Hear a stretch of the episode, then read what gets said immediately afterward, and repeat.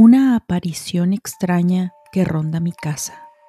Una voz incorpórea que confirma la presencia de una energía. Hola, ¿qué tal amigos? Bienvenidos a este su podcast Crónicas de lo Inexplicable. Esto que les contaré nos pasó a mi esposo y a mí en la anterior casa donde vivíamos en Liberty Hill, Texas.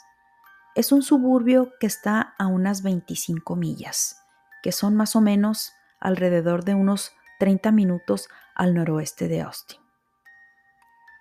Resulta que durante un día común y corriente, él estaba en su laptop checando algo de las cámaras de seguridad que teníamos, porque había una cámara en especial que siempre se descargaba demasiado rápido en comparación a las otras que había.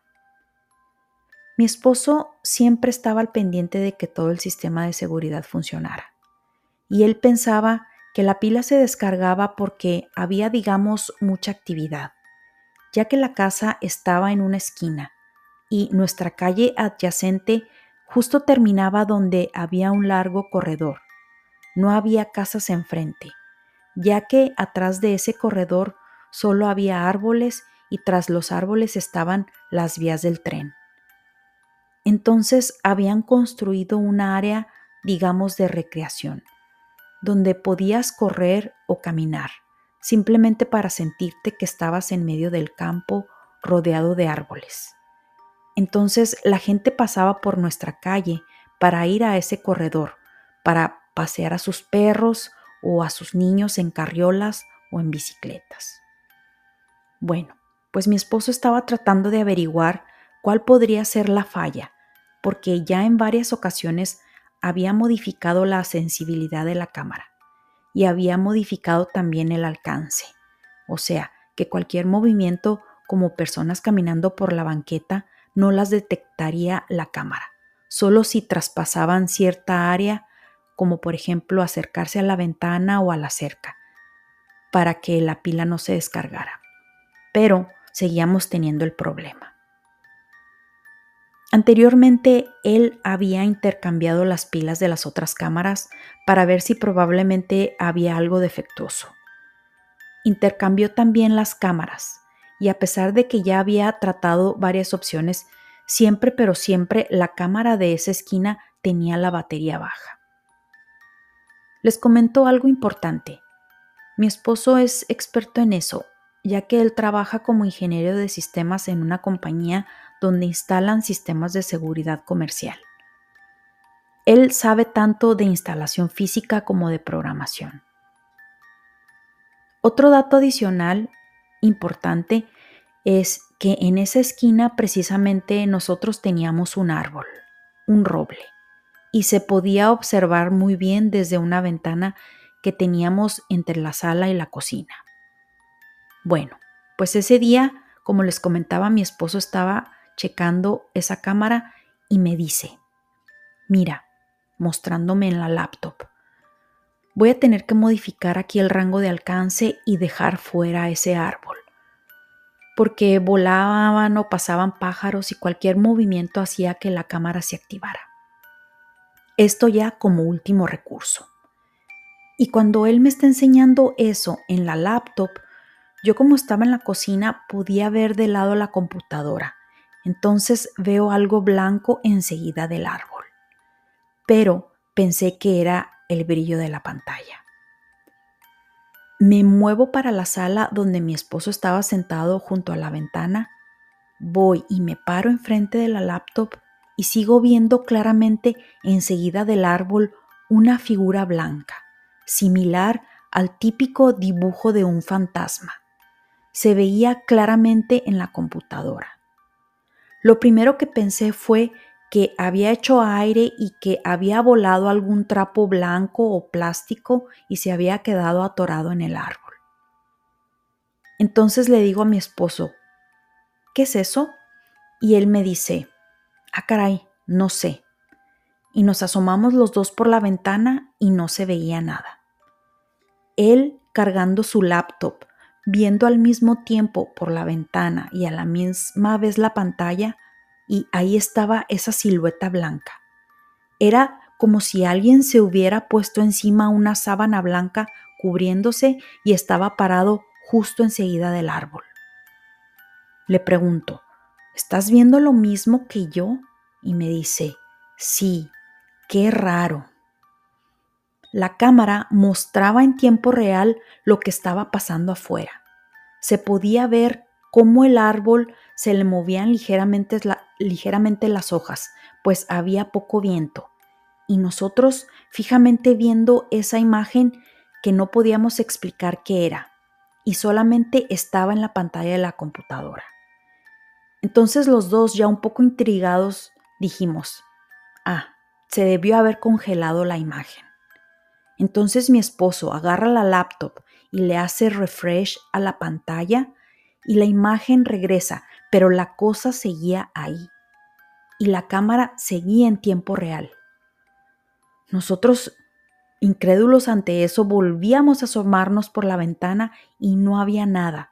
Claramente se veía que no había absolutamente nada enseguida del árbol. Eran como las 7 de la noche aproximadamente aún había luz. Era tiempo de calor. Bueno, acá en Texas siempre es tiempo de calor, pero me refiero a que había la suficiente luz del día como para ver claramente a través de la ventana que no era ningún reflejo de ningún foco. Entonces yo decido ir a ver qué es exactamente lo que hay enseguida del árbol. Y le digo a mi esposo, no te muevas, ni le muevas nada a la computadora y me dices qué se ve cuando yo esté afuera.